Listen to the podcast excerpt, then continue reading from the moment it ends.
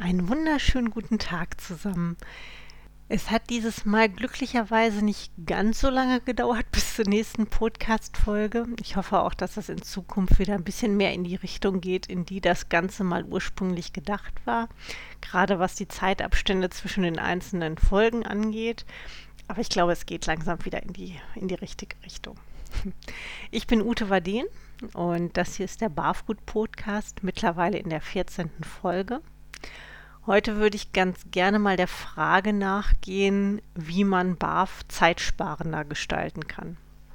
Es ist sehr häufig ein ganz großes Thema und auch ein Riesenvorurteil, dass BAF unglaublich arbeitsintensiv und zeitaufwendig sei und dass man das so zwischen Berufsalltag und Familienleben und dem, was sonst noch so ist, kaum integriert bekommt oder dass man vielleicht gar nichts mehr anderes macht als Fütterung.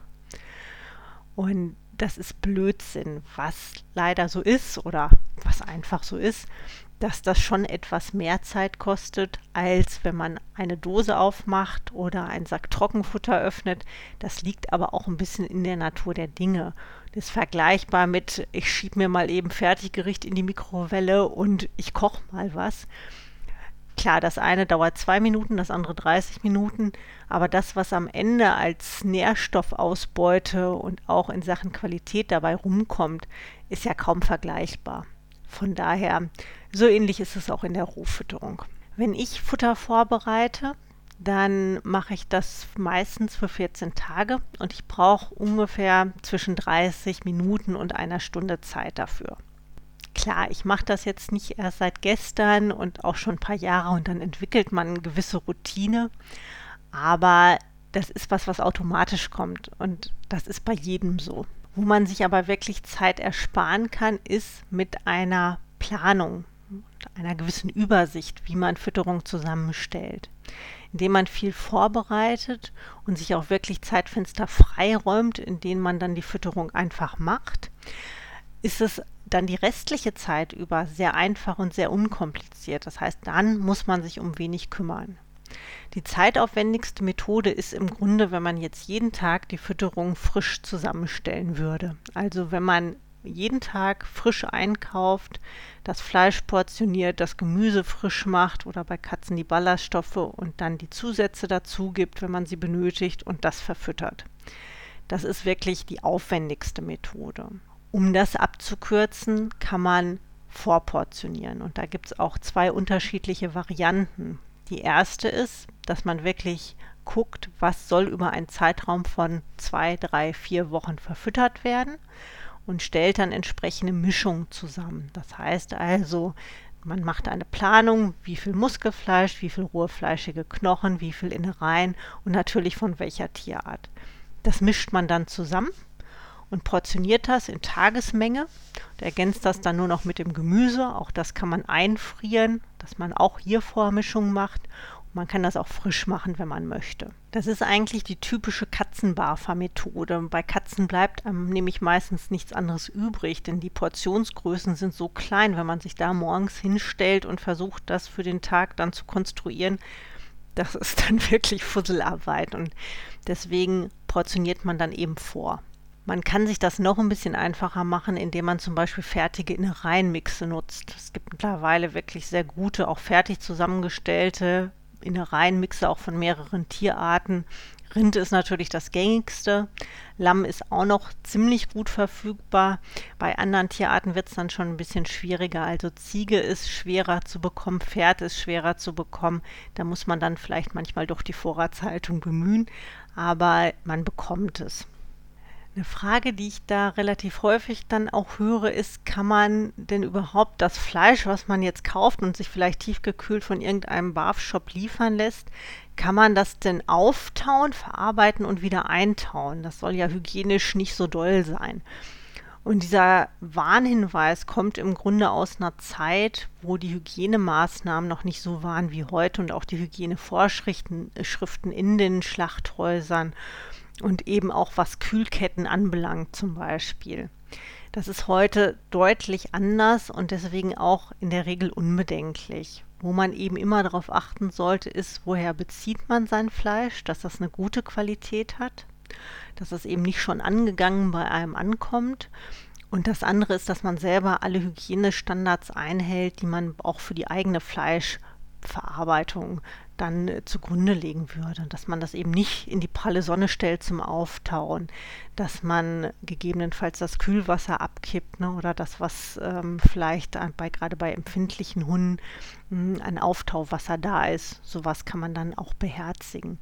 Ähm, ansonsten ist es wirklich überhaupt gar kein Problem, das zumindest so weit auftauen zu lassen, dass man es verarbeiten kann. Man muss das nicht wirklich komplett auftauen lassen, sondern man kann meistens je nachdem, ob das eine Rolle ist, in der es kommt oder eine flache Packung ist, kann man das ganz gut zumindest antauen lassen und mit einem wirklich scharfen Messer oder einem Beil dann wirklich durchteilen. Das ist in der Regel überhaupt kein Problem. Es sollte einfach dann so weit aufgetaut sein, dass man es gut weiterverarbeiten kann. Und ähnlich ist es auch mit den Zusätzen. Die meisten Zusätze kann man unbedenklich mit einfrieren, ohne dass ein großartiger Qualitätsverlust stattfindet. Was man da unter Umständen eben nicht so hat, wenn man diese Zusätze alle komplett in so eine Fertigvormischung oder eben wirklich, wenn man selber zusammen mischt und dann ähm, diese Zusätze unterrührt, hat, ist, dass das Tier jeden Tag dieselbe Menge bekommt. Denn so gleichmäßig verteilen sich die Zusätze dann nicht in dieser Fleischmischung, als dass man genau weiß, okay, jeden Tag kommen jetzt dieselben Nährstoffe ins Tier. Das ist dann nicht so. Also wenn man das als Maßstab hat oder aus irgendwelchen Gründen es wichtig ist, zum Beispiel aus gesundheitlichen Erwägungen heraus, dass wirklich eine bestimmte Menge eines Zusatzes dann pro Tag gefüttert wird, dann sollte man die in jedem Fall frisch dazu geben. Es gibt diese wunderbaren kleinen Pillendosen, ja, wo ältere Menschen gerne ihre Medikamente einnehmen oder reinlegen, um die dann pro Wochentag auch nicht zu vergessen. Sowas kann man dann auch für Zusätze machen, dass man sich das an, ähm, sozusagen am Vorbereitungstag abwiegt, zusammenmischt und dann wirklich in diese kleinen Döschen tut oder man kippt das in eine große Dose und ähm, hat im Grunde dann auch eine bestimmte Menge, die man pro Tag rausnimmt. Die andere Möglichkeit vorzuportionieren ist, dass man einzelne Futterkomponenten vorportioniert. Also Muskelfleisch, Innereien und rohe fleischige Knochen, Pansen, dass man sozusagen alles einzeln in den benötigten Grammzahlen pro Woche dann portioniert, also tagesgenau in dem Fall. Bei dem Muskelfleisch, das hat man normalerweise täglich in der Fütterung, würde man also die Tagesportion abpacken bei den rohen fleischigen Knochen würde man gucken, wie oft möchte man denn pro Woche diese rohen fleischigen Knochen füttern. Sagen wir mal dreimal. Also verteile ich die Wochendosis auf drei Gefrierdosen und friere das ein. Man kann sich das dann auch noch ein bisschen erleichtern, indem man Gefrierdosen zum Beispiel mit einer bestimmten Deckelfarbe kennzeichnet. Muskelfleisch ist in den Gefrierdosen mit dem roten Deckel, rohe fleischige Knochen in denen mit dem grauen Deckel und so weiter. Das kann man dann natürlich für bestimmte Tierarten machen, also dass man Muskelfleisch von unterschiedlichen Tierarten nimmt, genauso mit den Innereien oder den rohen fleischigen Knochen. Auf die Art und Weise hat man dann auch immer ein bisschen Abwechslung im Tiefkühlfach, weil man ja weiß, es ist jetzt letztlich Muskelfleisch, was ich da nehme und von welcher Tierart ist dann letztlich egal, kann das dann auf unterschiedliche Art und Weise variieren.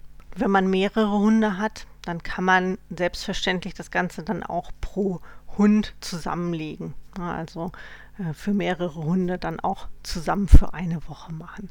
Das gilt natürlich auch für Katzen. Allerdings ist diese letztgenannte Vorportioniermethode eher für Hunde geeignet, weil man bei Katzen zum Teil sehr, sehr kleine Mengen von irgendwas pro Woche hat sagen wir mal, die Katze bekommt 5 Gramm Lamm äh, oder Lachs oder was auch immer die Woche, dann ist das äh, zum Abfüllen doch sehr, sehr fusselig und macht dann nicht so richtig Spaß. Und man hat unter Umständen sehr kleine Mengen in einer eher größeren Gefrierdose, weil es so kleine meistens nicht gibt. Das nimmt dann unnötig Platz im Kühlfach ein. Man kann selbstverständlich auch Gefrierbeutel nehmen. Hm, aus ökologischen Gründen sollte man vielleicht dann auch beim Barfen so weit Müll vermeiden, wie es irgendwie möglich ist. Deswegen ist diese Gefrierdosen-Variante aus den Überlegungen heraus eigentlich die schönere. Was dabei noch ein netter Nebeneffekt ist, wenn man vorportioniert ist, dass man automatisch immer eine sinnvolle Fütterung hat. Vorausgesetzt natürlich, der Grundplan ist sinnvoll. Es ist dann so, dass alle Futterbestandteile ja gleichmäßig aufgeteilt werden und dass man im Vorfeld auch einen guten Überblick hat, was man pro Woche füttert, was man einkaufen muss und wie sich die Fütterung zusammensetzt. Da sollte man durchaus auch aufschreiben, also was man wann verfüttert hat. Das muss jetzt nicht immer wirklich ganz genau sein, aber für den Fall, dass mal Erkrankungen dazukommen oder Allergien, ist sowas oft sehr hilfreich. Und man hat alleine dadurch, dass man es vorbereitet, eine Struktur da drin, auch was eben die Fütterung selbst angeht, nicht nur die Arbeitsabläufe, sondern die Fütterung selbst und kommt da nicht in die Verlegenheit, jetzt rein nach Bauchgefühl füttern zu müssen und dann gegebenenfalls eine Fütterungszusammenstellung zu haben, die eigentlich gar nicht so sinnvoll ist. Auch bei diesem Vorportionieren ist es selbstverständlich so, dass man da nicht weiß Gott was an Abwechslung reinpacken muss. Auch hier reicht, wenn man drei unterschiedliche Fleischarten nimmt, wenn nur zwei vertragen werden, dann auch zwei, dass man die Innereien ab und zu abwechselt. Wenn das eben nicht möglich ist, weil man nicht von jedem Tier Innereien bekommt, dann ist das so.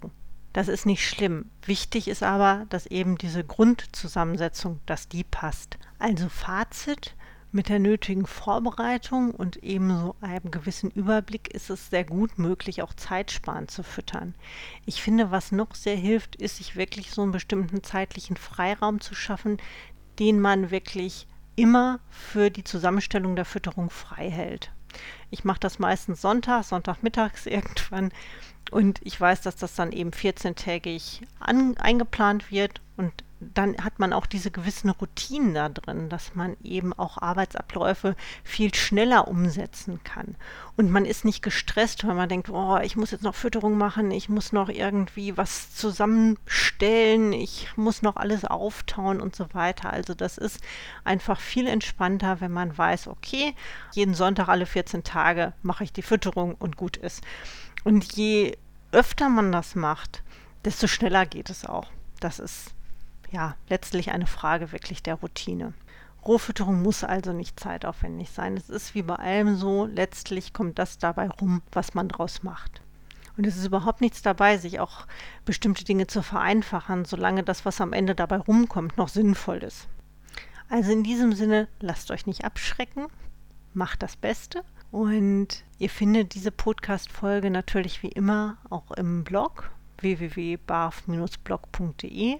Da findet ihr auch Bilder, so wie man vorbereiten kann.